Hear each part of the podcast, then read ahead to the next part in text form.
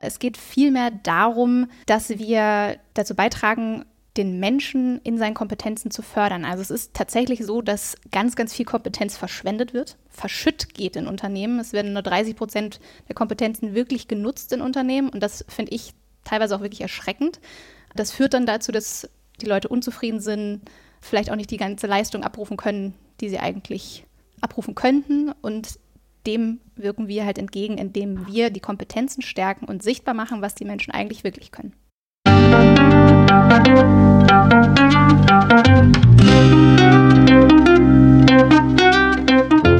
Schön, dass du wieder reinhörst. Ich begrüße dich ganz herzlich bei Ich, Wir alle, dem Podcast und Weggefährten mit Impulsen für Entwicklung. Wir bei Shortcuts laden interessante Personen ein, die uns zu den Themen Selbst, Team und Werteentwicklung inspirieren. Für mehr Informationen zum Podcast und zur aktuellen Folge schau vorbei unter www.ichwiralle.com.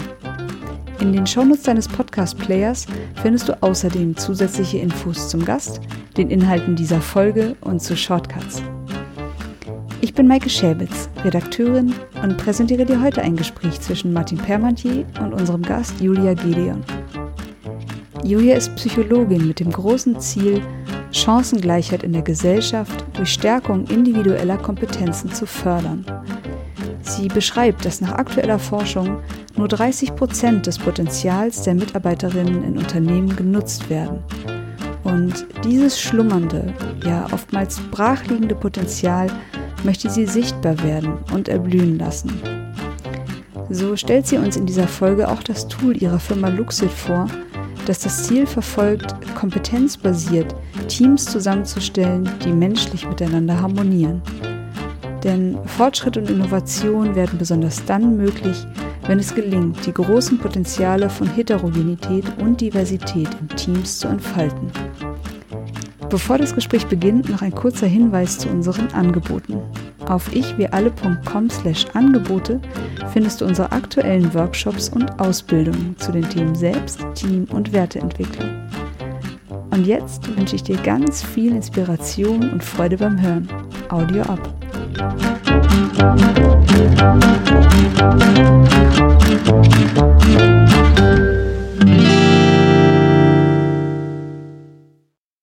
Hallo, hier bei Ich wir alle. Ich freue mich heute, Julia Gedeon zu begrüßen. Hallo Julia. Hallo Martin. Julia, du bist Psychologin, Gründerin und Geschäftsführerin von Luxit und ihr seid ein HR-Tech-Startup. Oh, ganz wichtiger Zusatz. genau, genau. Was ist denn ein HR-Tech-Startup? Wir beschäftigen uns damit, wie wir durch softwarebezogene Lösungen die besten Teams für Organisationen zusammensetzen können, damit HR, Personalentwicklung entlastet werden und auch tatsächlich so funktionieren können, dass Mitarbeiter richtig eingesetzt sind und das volle Potenzial ausschöpfen können. Jetzt hört sich das ja manchmal so an, äh, Potenzial ausschöpfen, Potenzial verschwenden, so als seid ihr von der Optimizer Crew und so nach dem Motto, wir helfen euch die Zitrone noch ein bisschen kräftiger zu drücken, aber so ist das glaube ich nicht. Definitiv nicht, genau. Ausschöpfen ist tatsächlich so ein bisschen kritisches Wort in dem Sinne. Es geht vielmehr darum, dass wir dazu beitragen, den Menschen in seinen Kompetenzen zu fördern. Also es ist tatsächlich so, dass ganz, ganz viel Kompetenz verschwendet wird, verschütt geht in Unternehmen. Es werden nur 30 Prozent der Kompetenzen wirklich genutzt in Unternehmen und das finde ich teilweise auch wirklich erschreckend. Das führt dann dazu, dass die Leute unzufrieden sind, vielleicht auch nicht die ganze Leistung abrufen können, die sie eigentlich abrufen könnten und dem wirken wir halt entgegen, indem wir die Kompetenzen stärken und sichtbar machen, was die Menschen eigentlich wirklich können. Geht es jetzt darum, was die können oder auch vielleicht auch, was die wollen? Weil vielleicht sagt ja der eine oder andere, ja, ich, ich kann auch viele Dinge, aber das ist mein Privatding. Ja, also und das mache ich so privat und hier kriegt er halt nur so die zweite Version von mir. ja, das ist dann vielleicht auch der persönliche Antrieb, der dahinter steht. Das ist für uns auch wirklich sehr zentral zu schauen, was sind denn eigentlich die Interessen, weil es eventuell auch sein kann, dass du der wissbegierige Typ bist, dein Zuhause irgendwie mit Smart Home Technologien umfunktioniert hast, aber nichts im IT-Hintergrund irgendwie studiert hast und dadurch dann aber vielleicht intern trotzdem super gut im IT-Bereich eingesetzt werden könntest. Also wir versuchen tatsächlich auch diesen Interessenspart mit einzubinden in das, was die Menschen wirklich gut können und dann dadurch halt auch Motivation und ja, Fähigkeiten nochmal ein bisschen anders miteinander zu verknüpfen. Wie bist du denn auf dieses zentrale Thema gekommen, die Sichtbarmachung von Potenzialen? das ist die, äh, die große Frage meines Lebens in dem Sinne. Fühlst du dich verkannt? ich habe es tatsächlich ganz, ganz oft erlebt, also auch an meinem eigenen Beispiel, dass ich immer in eine extreme Schublade gepresst wurde. Also irgendwie schon in der Grundschule wurde mir gesagt, bist nicht gut in Mathe, dementsprechend bist du nicht intelligent, was kannst du da dann überhaupt irgendwie machen? Und ich war immer gut in Sport, so also in diesen aktiven Sachen, äh, konnte gut Deutsch und Sprachen in dem Sinne. Und das wurde einfach nicht gefördert. Also es wurde immer nur geguckt, was ich nicht kann. Das hat mich meine ganze Schulzeit begleitet und ich habe dann schnell gemerkt, ich möchte in die Psychologie gehen, hatte totales Interesse daran, bin auch auf ein psychologisches Gymnasium gegangen und hatte dann ein Abitur, das gut war, aber halt nicht dem Durchschnitt des perfekten Psychologiestudenten entsprochen hat. Und über einen Annahmefehler bin ich trotzdem in das Studium gekommen. also das, ich habe mich sehr gefreut und die erste Impression, das erste Zusammenkommen in der Uni war dann mit der Studiendekanin, die sagte, hier würden jetzt Leute sitzen, die nicht hingehören. Ja, das war für mich so, okay, hm, bisschen frustrierend und ich habe mich dann auch die ganze Zeit da tatsächlich reingestürzt und hatte die ganze Zeit im Studium damit zu kämpfen, dass ich das Gefühl hatte, ich gehöre hier irgendwie nicht hin. Und dann habe ich es trotz alledem geschafft, das Studium zu meistern und habe es in der gleichen Zeit geschafft wie alle anderen und habe mich dann tatsächlich wahnsinnig gefreut und bin dann einfach in einen Bereich gegangen, der mich begeistert hat und habe das einfach noch viel, viel stärker umgesetzt. Das war so auch irgendwie mein Eintrieb, Ungleichheit und Ungerechtigkeit noch mal ein bisschen entgegenzuwirken durch einen gewissen Ansatz, dass man eher Stärken fördert, das fördert, was halt tatsächlich den Menschen und den einzelnen Personen liegt. Das war für mich sehr zentral. Es ist ganz interessant, dass du dieses Beispiel erwähnst, weil ich habe genau das gleiche erlebt. Auch Auftaktveranstaltung und der Dekan verkündet, nur drei Prozent werden ja. am Ende diesen oh Beruf auch ausüben, den ja, er gerade studiert. Motivierend. Ja, ein Teil von mir dachte, okay, dann bin ich halt Teil der drei Prozent. Ist mir doch egal. Sehr schön. Tragischerweise hat er recht gehabt. Ich habe diesen Beruf nie ausgeübt, obwohl ich zu Ende studiert habe. Okay, na, immerhin. Aber ich dachte, ja, es ist nochmal auch so ein Sinnbild für unser Bildungssystem, mhm. was eben sehr über das Bemängeln funktioniert. Voll Schwächen, das, was nicht funktioniert. Und das ist ja so auch vielleicht auch so, so ein äh, Blick auf uns als Menschen, dass wir sagen, ja, da kommst du zu, zur Welt, dann musst du erzogen werden, dann muss dir was mhm. eingetrichtert werden oder eingebläut, noch besser. Der Peitsche. Ja, klar. Also bei mir in der Grundschule gab es noch Ohrfeigen. Ja, da ging es noch nach vorne, komm, patsch, patsch. Und naja, mit, mit äh, nicht so guten Erfolgen, würde ich sagen, und gleichzeitig ist es ja tief in unserem Menschenbild drin, dass wir eben nicht davon ausgehen, dass wir mit Stärken geboren werden. Hm. Wie ist dein Blick darauf? Ja, das ist jetzt eine sehr spezielle Frage in dem Sinne. Also ich, ich bin tatsächlich der Überzeugung, dass jeder Mensch die Fähigkeit hat, etwas zu schaffen, was ihm oder ihr entspricht. Und ob man das dann Stärken oder Talent, Potenzial nennen mag, das ist vielleicht irgendwie nebensächlich in dem Sinne.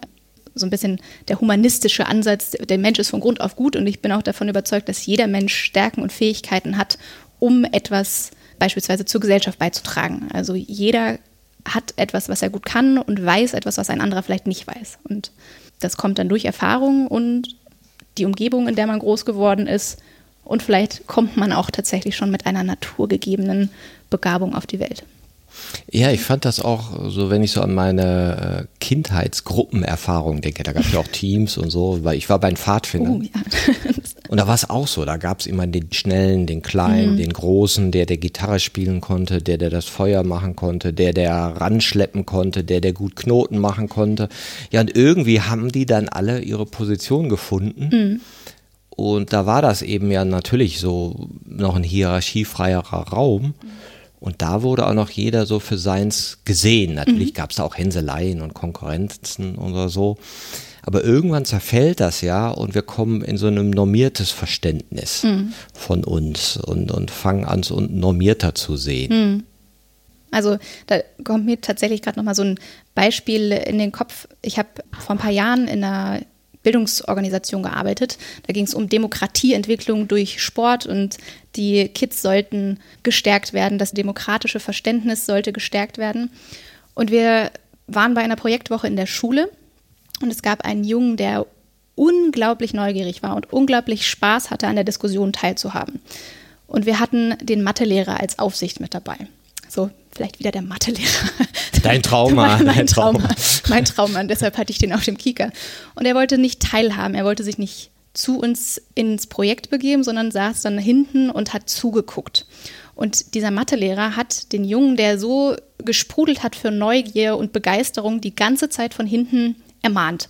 Ist ihm ins Wort gefallen und wollte ihn zurechtweisen. Und dann musste ich irgendwann zum Lehrer gehen und sagen, das ist genau das, was wir hier gerade wollen. Wir wollen, dass die Kids eine Stimme kriegen. Wir wollen, dass sie sehen, worum es geht. Und das hat mich unglaublich geprägt, auch nochmal dieses Bild, was halt tatsächlich im Bildungsbereich herrscht. Also dieses Kind, das einfach ein unglaubliches Potenzial hat, wird halt komplett unterdrückt in dem Sinne von einer normierten Vorgabe, wie es zu sein hat. Also das, das fand ich sehr einprägsam in dem Moment. Genau, er unterbricht den Schüler, um ihm zu sagen, er soll nicht unterbrechen. Genau. ja, ja. Und dann musst du ihn unterbrechen. Genau. So geht das dann irgendwie weiter. Also, also so habe ich das noch nicht betrachtet, aber ja. ja das ist, ist ja interessant. Wie finden wir denn unsere Stärken? Was ist so deine Erfahrung? Mhm.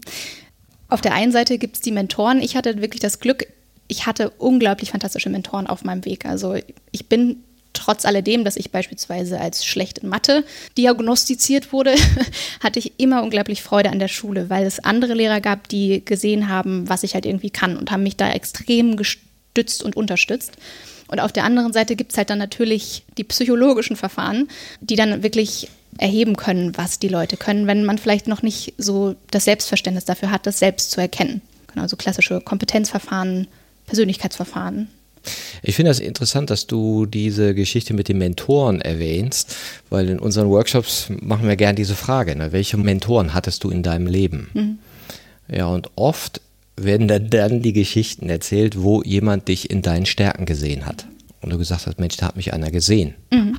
Ja, und manchmal denke ich so, naja, je weniger einer in Stärken gesehen wurde oder sich selber in seinen Stärken fühlt, desto mehr japst er danach, das von außen zu bekommen. Mhm. Muss dann sagen, ich habe ein dickes Auto, ich habe dies Tolles oder den Status, die Klamotte, um irgendwie diese Response zu kriegen. Ich bin wer, ich kann was und schaut her. Ne? Und dieses als Individuum wahrgenommen zu werden für seine Stärken oder für, ja, ist es überhaupt Stärke oder ist es einfach, reicht es nicht einfach nur zu sein? Genau, genau, die, die Person halt zu sein, ne? also mhm. in deiner Persönlichkeit auch in dem Sinne so dass ihr in, mit eurer Software oder eurem Tool Luxit diese Persönlichkeiten in ihren Stärken sichtbar macht. Und dann macht ihr aber ja noch mehr damit. Genau, also wir haben tatsächlich den Ansatz oder unsere Vision ist, dass wir durch einen kompetenzbasierten Ansatz Chancengleichheit fördern wollen. Also wir wollen quasi die Grundlage dafür schaffen, dass jeder die gleiche Möglichkeit hat, eine Position oder Rolle in einem Arbeitskontext einzunehmen. Und unser Tool, der Skill Detector, macht aktuell den Status quo in Unternehmen sichtbar. Das Unternehmen registriert sich, Mitarbeiter durchlaufen Kompetenzverfahren. Wir orientieren uns da an einem Kompetenzverfahren, das von Bartram entwickelt wurde, das die Grade 8 Kompetencies bestimmt oder erfasst. Das sind international, interkulturell beständige Kompetenzen, die in der Form überall gültig sind. Und wir gehen dann tatsächlich rein und schauen, was denn eigentlich gebraucht wird in den Unternehmen. Wie können Rollen vielleicht anders oder neu besetzt werden und wie kann die Kompetenz, die ein Mitarbeiter hat, besser im Unternehmen eingesetzt werden. Und da geht es tatsächlich gar nicht darum zu sagen, der Mensch ist richtig oder falsch, sondern wir gucken uns ganz konkret den Arbeitskontext an. Also was braucht es für diesen Arbeitsrahmen an Kompetenz und wie kann die Kompetenz, die ein Mitarbeiter hat, genutzt werden? Es ist ja manchmal ein bisschen tricky, da gibt es ja auch unterschiedliche Denkweisen. Die einen sagen, Mensch, ich habe dieses und jenes Stellenprofil, gib mir bitte den passenden, mhm. sozusagen, gib mir das richtige Zahnrädchen für mein Getriebe. Und die anderen sagen, Mensch, deine Werte scheinen zu passen, mit unserer Vision kannst du auch was anfangen. Was hast du denn so drauf? Was machst du privat noch so? Wozu hast du Lust? Was mhm. möchtest du entwickeln? Und dann machen wir eine passende Stelle für dich. Mhm. Und das finde ich sind ja schon zwei Blickwinkel. Ne? Auf jeden Fall. Und wir versuchen genau das tatsächlich miteinander zu verbinden. Also du brauchst ja in einer gewissen Form eine Fachkompetenz und auf der anderen Seite brauchst du Kultur, du brauchst Werte, die dann miteinander übereinstimmen. Also es gibt nicht in der Form das Szenario, dass der Mitarbeiter nicht die richtige Kompetenz hat, weil es aus meiner Perspektive immer eine Position gibt, die ein Mensch erfüllen kann und da ist halt das Wertethema das zentralere Thema. Und fragt ihr das mit bei dem Skill-Detektor ab?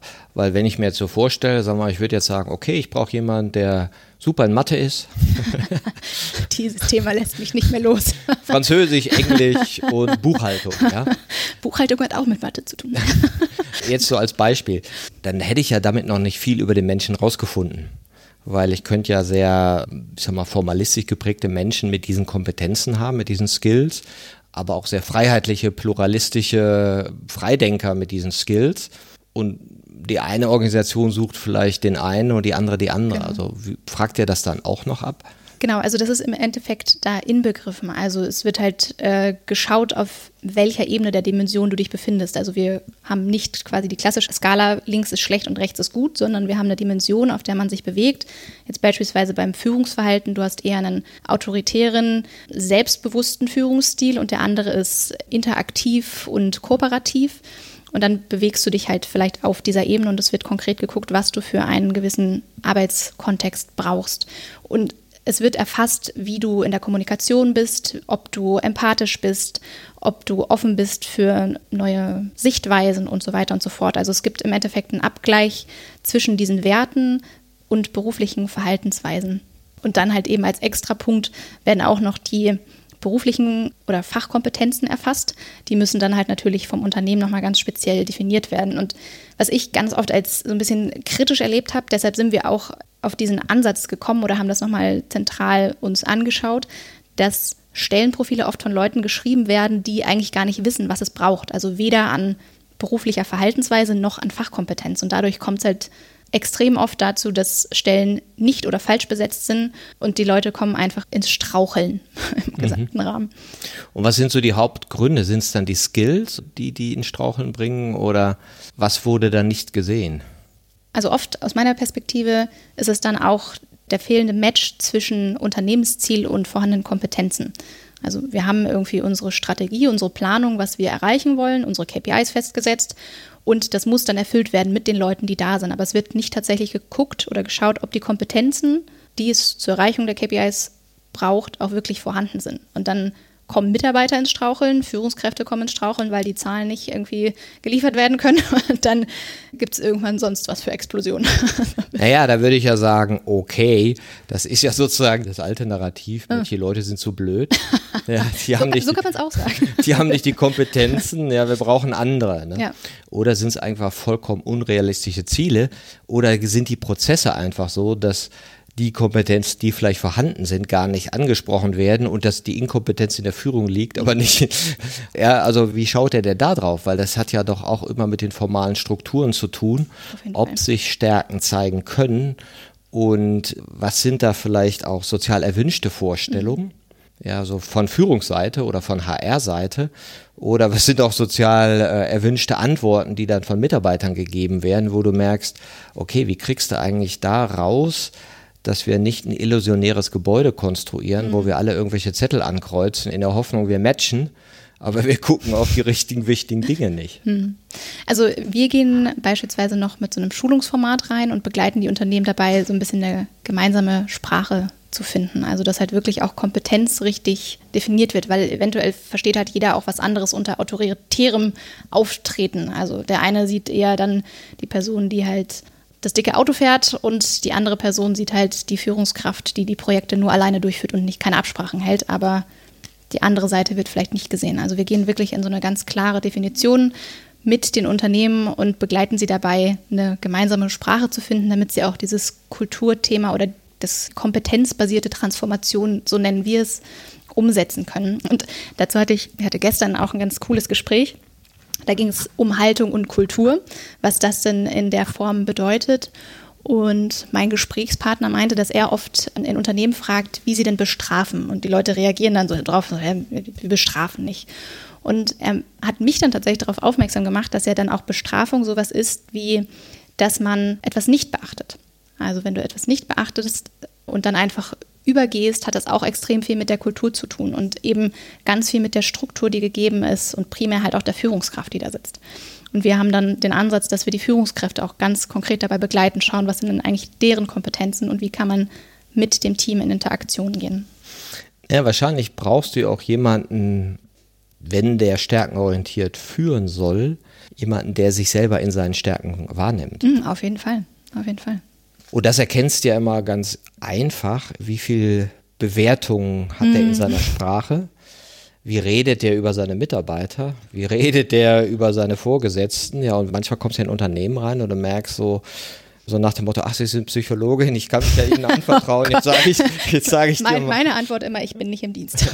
nein, nein, aber das ist ja dieses, wo dann alle sehr schnell mit ihren Bewertungen ja. kommen. Ja. Und du merkst so, okay, ne, jetzt wollt ihr ja stärkenorientiert Leute einstellen, ja, aber ihr habt einen sehr funktionalen Blick auf mhm. die. Wie gehst du denn damit so Aufgabenstellungen um? Das ist tatsächlich eine Herausforderung und wir schauen auch, ob wir dann mit so speziellen Anforderungen arbeiten wollen, weil wir halt eben auch ein gewisses Wertesystem haben. Wenn ich das Gefühl habe, die Führungskraft ist in der Form vielleicht nicht coachbar, dann arbeite ich auch nicht mit der Person zusammen, weil ich auch einfach für mich feststelle, dass da versuche ich irgendwie mit dem Pfosten durch die Wand zu brechen. Die, und die Wand ist nicht durchbrechbar in dem Sinne. Tatsächlich auch nochmal so ein kleines Beispiel aus dem realen Leben, ein Kundengespräch, das ich hatte. Da kam eine Führungskraft oder ein Geschäftsführer auf uns zu und wollte unser Tool nutzen. Und seine erste Aussage war tatsächlich, er hat ein Team, das nicht so performt, wie er möchte. Und da bin ich schon so ein bisschen in Stocken gekommen. Und dann haben wir tatsächlich auch ein Gespräch geführt mit Team und Geschäftsführer. Und es wurde halt einfach ganz klar, dass die den Leistungsbegriff vollkommen unterschiedlich setzen. Also der sieht halt nicht, was die Mitarbeiter wirklich tagtäglich leisten und will halt irgendwie, dass die performen. Und seine Antwort war, naja, ich könnte halt jetzt auch einfach die Leute einstellen, die ich brauche, die halt irgendwie aus der Branche kommen, wo klar ist, dass sie performen, aber kostet mich halt so viel. Also seid ihr vielleicht eine richtige Lösung. Da haben wir dann auch gemerkt, das passt nicht so zusammen. Und das ist dann etwas so tiefsitzend kulturelles, eine Haltung, die mir nicht entspricht und die ich auch in der Form missionarisch vielleicht nicht so richtig lösen kann. Und das ist auch okay in dem Moment. Ne? Ja klar, das ist ja der funktionalisierende Blick auf Organisationen und ihre Mitarbeiter, wo eben die ganzen emotionalen Aspekte nicht gesehen werden. Genau.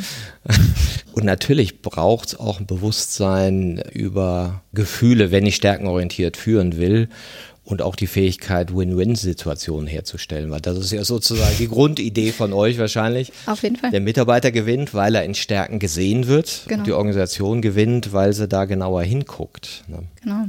Also das ist tatsächlich der zentrale Ansatz. Also wenn du auch individualpsychologisch schaust, gibt es ja wirklich so zwei Grundemotionen, die der Mensch anstrebt. Das ist einmal so das Gemeinschaftsgefühl, das erreicht werden soll und dann auch dass Minderwertigkeitsgefühle verringert werden sollen. Und das ist so das in dem Rahmen, in dem wir uns bewegen. Also das ist für die meisten Menschen irgendwie das Bestreben, diese beiden Dinge herzustellen oder zu reduzieren. Und indem wir es halt schaffen, dann Führungskraft abzuholen und vielleicht auch Ängste einer Führungskraft zu nehmen, dieses Minderwertigkeits- oder die Angst vor dem Versagen zu nehmen, indem wir ihnen zeigen, du hast doch eigentlich die perfekten Leute da sitzen. Du kannst die Kompetenzen, die deine Mitarbeiter haben, einfach nochmal ganz anders nutzen und für dich so nutzen, dass du Erfolg auch ganz anders definieren kannst und Erfolge ganz anders gestalten kannst. Ja, und das ist, glaube ich, auch so die, die Perspektive, die du am Anfang hattest, also jeden in seinen Talenten sehen. Mein, mein Sohn fragte mich gestern, welchen deiner Mitarbeiter findest du so am besten? Mhm. Und da habe ich so überlegt und dachte, hm. so habe hab so zwei Reaktionen gemerkt. Der erste war so, irgendwie finde ich die alle gut. Mhm. Und dann kam so ein anderer, der sagte, ich könnte aber über jeden mosern. Und das war interessant so zu sehen, diese Ambivalenz, ne, dass ich so, ah ja, der, dies, das, das, also dass auch so mein, mein innerer Bewerter da angesprungen ist. Und ich aber gleichzeitig auch sehen konnte, naja, okay, die Sachen kommen ja immer im Paket. Mhm. Ja, und was mir dann vielleicht aus meiner Projektion als Schwäche erscheint, ist natürlich eine Stärke, weil ich deren Arbeit ja nie machen könnte.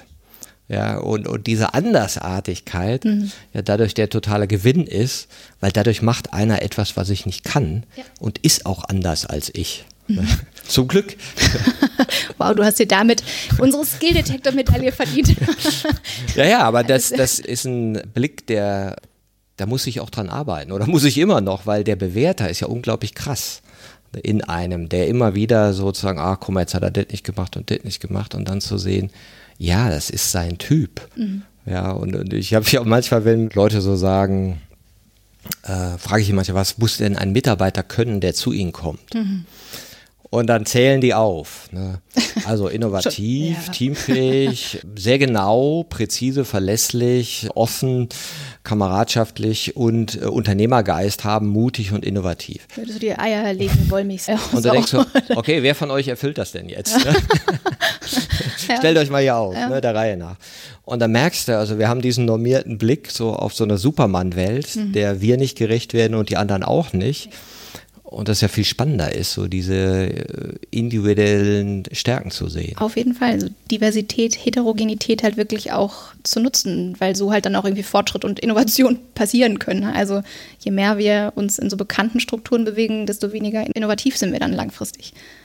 Mein Mitgründer und ich haben auch immer so ein paar Diskussionen, weil wir, wir sind uns sehr ähnlich, was unsere Werte anbelangt, aber wir sind vom Persönlichkeitstypen super unterschiedlich. Ich bin halt wirklich auch so jemand, ich gehe auch mit den Dingen raus, wenn sie halbfertig sind, weil ich mir denke, es muss halt irgendwie mal rausgehen. Und das ist vielleicht manchmal dann ein bisschen zu schnell. Und mein Mitgründer, der möchte nochmal einen genaueren Blick drauf werfen. Und wir sind dann unglaublich guter Ausgleich, weil er mich nochmal ein bisschen runterholt in der Form und ich ihm dann auch teilweise wieder neue Blickwinkel aufzeigen kann. Also das ist tatsächlich ein super Ausgleich.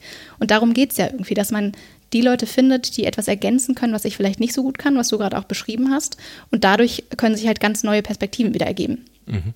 Und das ist so wirklich das, das Zentrale für uns. Also wir haben auch die Vision für unser Tool, dass wir das Tool dahingehend entwickeln können, dass dann wirklich anhand von Persönlichkeit, Kompetenz und Interessen, also wirklich der persönlichen Motivation, die perfekten Teams zusammengestellt werden können, die dann halt für das Team, für den Menschen funktionieren und gleichzeitig halt auch für das Projekt funktional umgesetzt werden können oder genutzt werden können. Macht er das so untereinander transparent? Also kennst du seine Stärken, er kennt deine und die anderen Mitarbeiter auch? Also ist das so ein. Wir nutzen unser Tool selbst. Also wir haben unser Tool selbst eingeführt, haben den Test gemacht, das Testverfahren durchlaufen und uns das auch mal angeguckt. Wir haben noch einen Persönlichkeitstest dazu gemacht und das war tatsächlich super aufschlussreich. Also dadurch sind halt so ein paar Sachen auch klarer. Also indem ich weiß, was er für Persönlichkeits Strukturen hat, kann ich auch dann ganz anders wieder in Situationen reagieren, wo ich mir zum Beispiel denke, so jetzt, jetzt reicht es aber irgendwie, wir müssen doch jetzt mal ein bisschen schneller vorankommen und merke dann, na okay, vielleicht braucht es jetzt gerade nochmal eine andere Schleife und habe dann die Möglichkeit, dass ich mich auch nochmal in eine ganz andere Richtung bewege und dann vielleicht auch nochmal eine ganz andere Perspektive wieder sehe. Also das ist schon sehr, sehr wichtig. Ja, das war für mich auch total entlastend. Wir haben das auf verschiedene Weise gemacht. Also vorne haben wir auch jeder so seinen Steckbrief hängen. Da ja. stehen die Fähigkeiten, die Stärken, die Interessen, die Werte ja. und so drauf.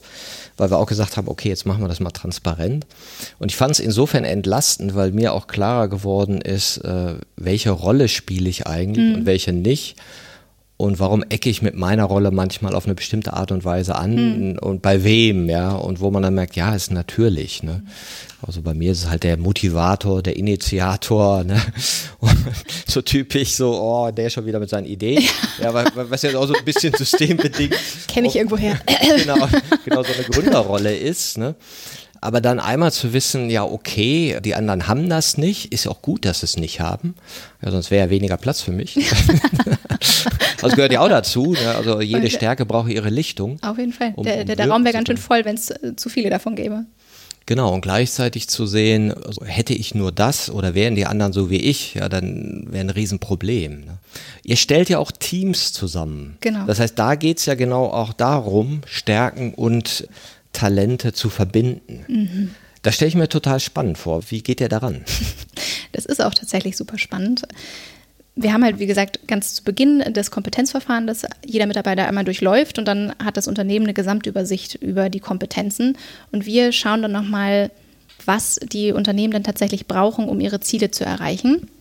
Und langfristig lernt unser Tool anhand von Feedback, anhand der Reaktionen, die auch dann die Unternehmen wieder mit einspeisen, welches Team tatsächlich gut funktioniert hat. Weil es kann ja trotzdem sein, dass man so statistisch weiß, Person X und Y funktionieren normalerweise gut zusammen, aber in der Realität funktioniert es dann vielleicht doch nicht, weil das Arbeitssetting was ganz anderes braucht. Da sind wir dann noch darauf angewiesen, dass halt die Unternehmen mit uns lernen. Also wir brauchen schon noch die Daten des Unternehmens, damit wir dann langfristig das beste Team zusammensetzen können. Und wir schauen auch wirklich darauf, dass es so ein bisschen mehr in die Richtung von pseudonymisierten Teams geht. Also du hast dann nicht Herr Meier und Frau Schmidt, die gut zusammenpassen, sondern es ist halt wirklich nur Person X und Y mit den und den Kriterien passen gut zusammen. Das hat sich als erfolgreich erwiesen und dann kann unser Tool anhand dessen das langfristig gut kombinieren. Also wirklich so anhand der Faktoren von Persönlichkeit, Kompetenz, Interessen und wir schauen auch, ob eventuell Fähigkeiten oder Kompetenzen da sind, die andere Kompetenzen ausgleichen können. Also wenn du halt nicht die klassische Fachkraft findest, gibt es vielleicht intern jemanden, der Bock drauf hat, sich technologisch weiterzubilden und das in seiner Freizeit eh schon macht, den kannst du dann vielleicht intern viel leichter weiterbilden für eine Position, als irgendwie extern lange mühsam die Fachkraft zu suchen, die es in der Form nicht gibt. Das heißt, Unternehmen nutzen das so, dass sie ihre vorhandenen Mitarbeiter da reingeben Potenzielle neue werden irgendwie erfasst als Bewerber und die schleifen ihr Profil. Das, das finde ich ja mal ganz interessant, weil das Spannende wäre, die Unternehmen haben ja Daten, welche Arbeitsbeziehungen gescheitert sind, welche mhm. erfolgreich waren. Mhm. Baut ihr auf denen auf, dass er sagt, Mensch, der Herr Meier ist vor fünf Jahren gekommen, der war das Megamatch und die Frau Schmitz, die war super, aber da gab es noch fünf andere, die waren nicht so gut. Und im Nachhinein gucken wir uns mal an, was die Fails waren. Das wäre ja super, dann wird es ja sogar noch aus den Fehlern lernen, die in der Vergangenheit waren. Das ist die Vision des Ganzen. Also mhm. wir brauchen natürlich erstmal die Daten. Also das Unternehmen muss uns erstmal sagen, was der Fehler war und das Mismatch. Aber in dem Sinne soll es tatsächlich funktionieren. Und wir würden natürlich aktuell eher so auf Status quo schauen mhm. und dann neue Projekte besetzen und die neuen Projekte dann halt in diese Feedback-Schleife mit einbinden. Genau, und wie stellt ihr sicher, Idee dass... gebracht nochmal. Ja, ja. Herr mit den Inspirationen. Naja, klar, weil du hast ja das ganze Erfahrungswissen. Genau. Genau. Ja, du weißt ja, was gematcht ist. Was ich daran spannend finde, ob ein Unternehmen das richtig sehen kann. Mm, genau. Es gibt immer so das, was du nicht siehst, dass sie denken, ja, der Meier, der konnte nichts. Ne? Und die Frau sowieso, ach nee, die passte nicht, die war eine komische. Und in Wirklichkeit waren das vielleicht Leute, die irgendwo anders total aufgeblüht sind. Genau. Ja, und das sage ich ja auch manchmal, wo du sagen musst, ja, im Moment haben wir vielleicht nicht den Rahmen, damit du dich entfalten kannst, aber irgendwo anders ist der vielleicht gegeben. Genau. Und das ist was super Zentrales, was du gerade sagst. Also, wenn wir jetzt tatsächlich auf das Erfahrungswissen nochmal zurückgreifen würden, dann würden wir ganz stark auf die Fremdbewertung oder Fremdbeurteilung achten. Und das ist jetzt auch so statistisch oder aus psychologisch-wissenschaftlicher Betrachtung ein oft nicht so sinnvolles Kriterium, weil Mitarbeiter oder Kollegen sehen dich halt eher nur in so Teilaspekten deiner Arbeit, aber nicht im Gesamtkontext. Und du halt als Person siehst dich im gesamten Rahmen. Und dazu ist dann quasi die Selbsteinschätzung immer noch der verlässlichste Faktor in dem Sinne. Und genau das, das wollen wir halt auch rausfinden. Ich bin tatsächlich der Überzeugung, dass es eigentlich auch in jedem Unternehmen für jede Person eine richtige Stelle geben kann. Wenn du halt diese Stellen so münzt, dass halt dann auch die Menschen sich dahin entwickeln können. Also ja, Punkt. ja, und das ist für mich immer ein Beispiel. Du hast ja in der Industrie durchaus auch, äh, ich sag mal, Auflagen, Menschen mit wenig Qualifikation anstellen zu müssen. Mhm. Und die finden immer was. Ja. Ja, auch was Sinnvolles ne, und auch was Würdevolles, ne, jeden Fall. wenn du damit korrekt umgehst. Und das hat mich immer sehr beeindruckt, mhm. ja, dass da äh, teilweise Inklusion und Diversität sehr gut gelebt mhm. wird und da auch geguckt wird, was, was kann derjenige. Ne? Hm. Das ist ein fantastisches Beispiel. Also für mich, das wäre der Hammer, wenn es irgendwann funktionieren würde, dass du auch, indem du quasi weniger, in Anführungszeichen, weniger qualifizierte Leute in ihren Kompetenzen förderst und dann dadurch auch Langzeitarbeitslosigkeit zum Beispiel ganz anders angehen könntest. Also weil du halt nicht mehr nur schaust, was brauchst du für Qualifikation, sondern was hat jetzt sehr plakativ gesagt, vielleicht auch eine Mutter in der Elternzeit gelernt. Die hat extreme Managementfunktionen vielleicht übernommen. Und das sind Qualitäten, die dann in Projekten wieder genutzt werden können. Da so ein bisschen den Blick zu schärfen, was sind eigentlich dahinterliegende Kompetenzen, Fähigkeiten, Stärken, die jemand aufgebaut hat durch seine Erfahrung, die er auch hat. Also ich bin extrem dafür, auch Quereinsteiger einzustellen. Also es geht nicht um die fachspezifische Kompetenz oder Fähigkeit, nicht primär. In gewisser Weise braucht man es in manchen Bereichen. Aber für mich ist tatsächlich das Zentrale das, was du lernst und wie du dich dann halt auch dahingehend entwickelst in deinen Kompetenzen. Also Kompetenzen sind veränderbar über den Zeitverlauf, ne? der Umgang mit Wissen. Jetzt haben wir natürlich immer bei dieser Stärkenwahrnehmung diese zwei Seiten. Die Organisation nimmt die Menschen in Stärken wahr oder will sie funktionalisieren und die Individuen nehmen die sich selber in ihren Stärken wahr oder funktionalisieren die sich selber und sagen, ich kann nichts, ich bin nichts und das haben sie mir schon immer gesagt. ja. Haben wir immer schon so gemacht und war immer schon so, werden wir ja. Ja, das, das, ist ja also dieses sich selber nicht zu bemängeln. Hm. Ist ja eine psychologisch riesige Errungenschaft, die gar nicht so einfach ist. Ja, habe ich gar keine Worte dafür.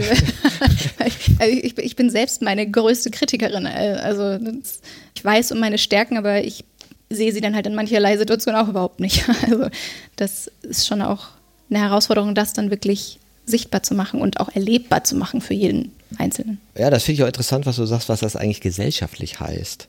Dass wir uns konditioniert haben, eben auf das Bemängeln.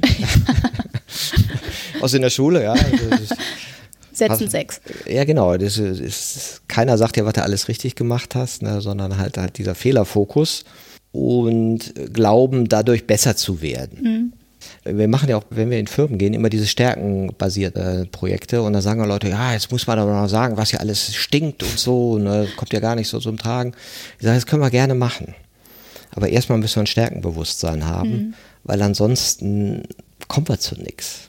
Ne, da sind wir nicht handlungsfähig. Ne? Wenn wir nicht irgendwie auch mal gucken, was ist denn gut, was funktioniert denn, wovon könnten wir denn mehr machen, was war denn schön, was könnte denn nochmal schön mhm. sein. Ne? Und ja, also Fehlerkultur irgendwie ermöglichen und gleichzeitig die Stärken fördern und dann aus den Fehlern lernen können. Das ist ja auch was ganz Zentrales.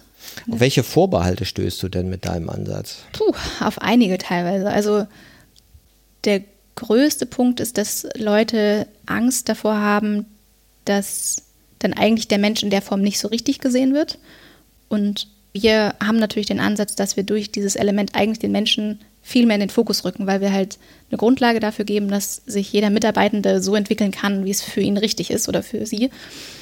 Das ist tatsächlich etwas und auch in dem Sinne, dass gerade traditionellere Unternehmen auch schon viele Tools nutzen, so ein bisschen toolmüde sind und das Gefühl haben, es funktioniert ja. Wir haben das, also das, was du auch gerade schon gesagt hast, wir haben das immer schon so gemacht und dann gar nicht den Veränderungswunsch sehen, also nicht den Bedarf sehen. Also es ist ein langfristiger Effekt, den unser Tool bringt, weil du halt dann auch eben in diese Personalentwicklung eher gehst oder interne Personalbesetzung und du hast nicht sofort den Effekt, dass dein Team jetzt innerhalb von einem Tag extrem krass perfektioniert wird und high performt in dem Sinne.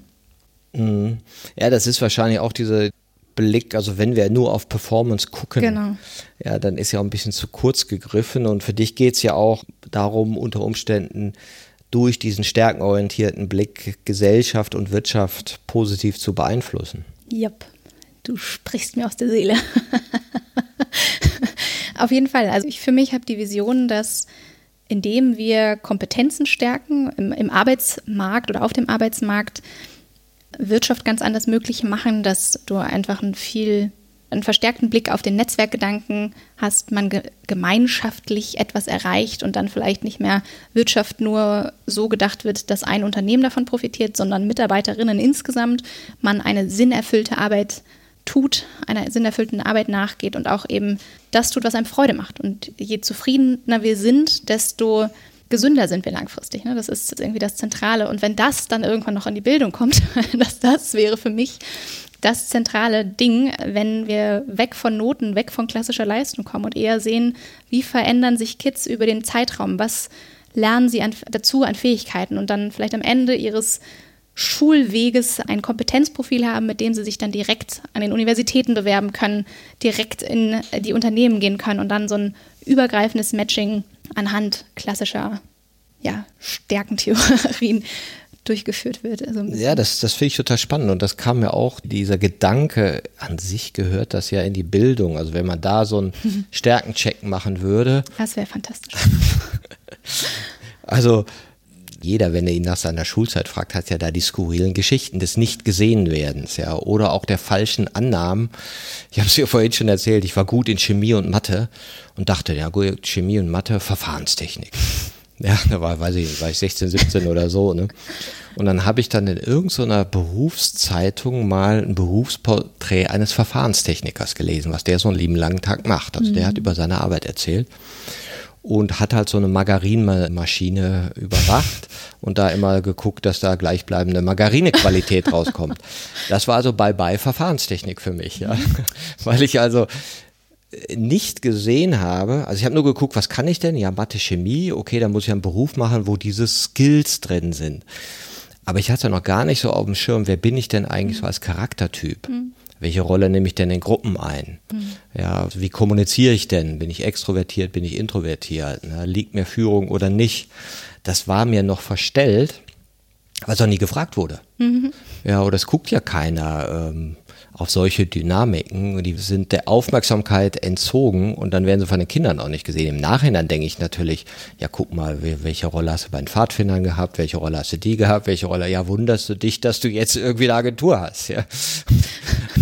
Das passte, ja. Und, und das hat mir aber keiner gesagt, ne, sondern ich war immer in dieser, komischerweise in dieser Projektion dieser Angestelltenwelt, mhm. weil das war so mein Film und so Freiberufler habe ich noch gar nicht so auf dem Schirm gehabt. Wenn ich groß bin, bin ich angestellt gestellt. Sicherheit, Struktur und so. Ja, irgendwie äh, gab es das andere nicht in meiner Vorstellung als Teenie, würde ich sagen. Ne?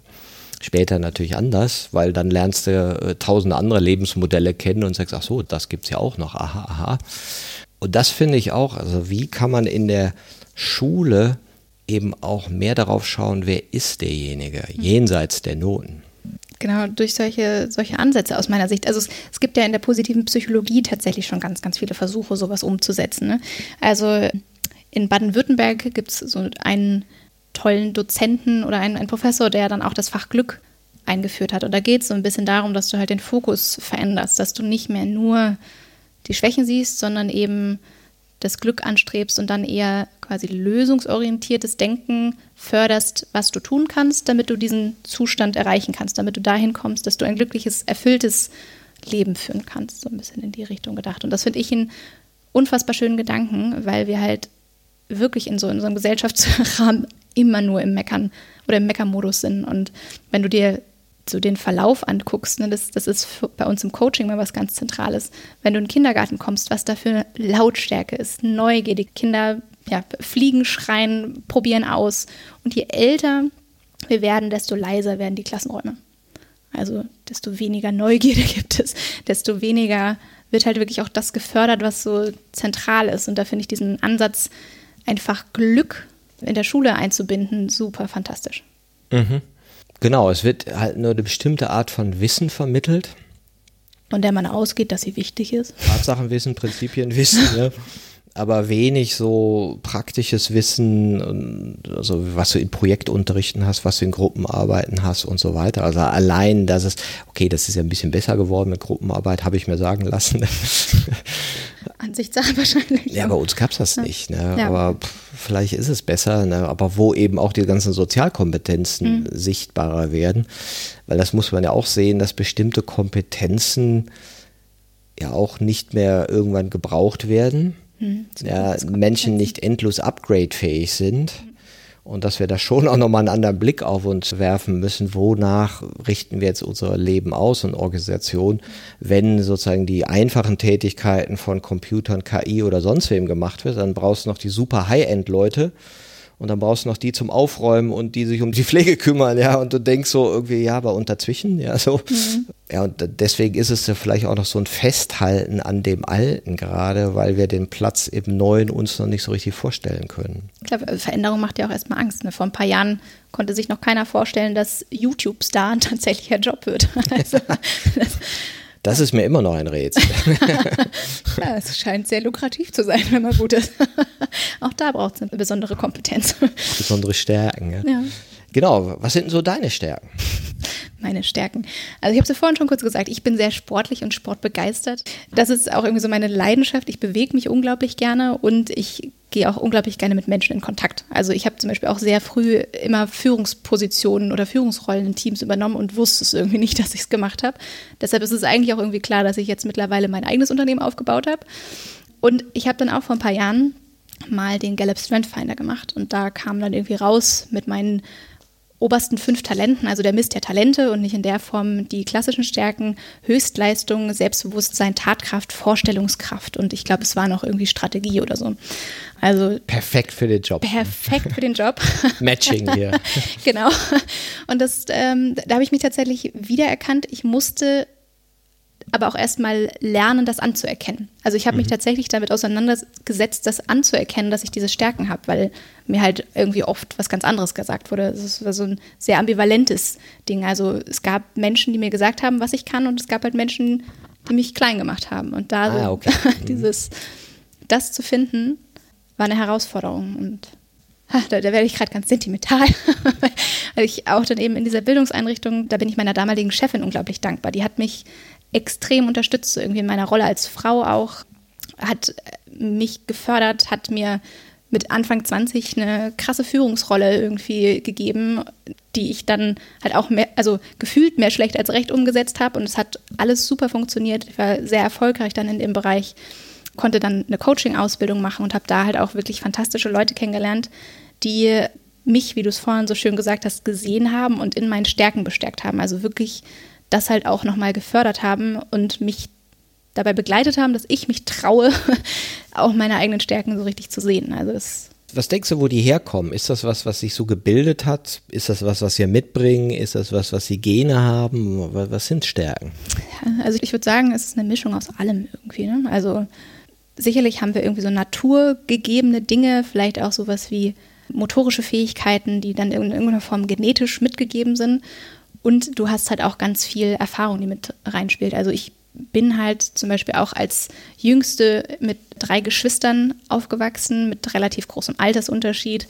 Wir haben auch einige Hürden in unserer Familie nehmen müssen und das hat mich persönlich schon extrem geprägt. Also ich habe schon als kleines Kind gelernt, dass ich halt für mich selbst in Führung gehen muss und dann halt eben meine Dinge in die Hand nehmen muss, damit sie erfolgreich werden. Und das habe ich irgendwie mein ganzes Leben lang weitergeführt. Und das hat mich sehr geprägt. Also deshalb ist die Erfahrung auf jeden Fall nicht zu unterschätzen. Und die kann halt für viele, viele Sachen verwertet werden.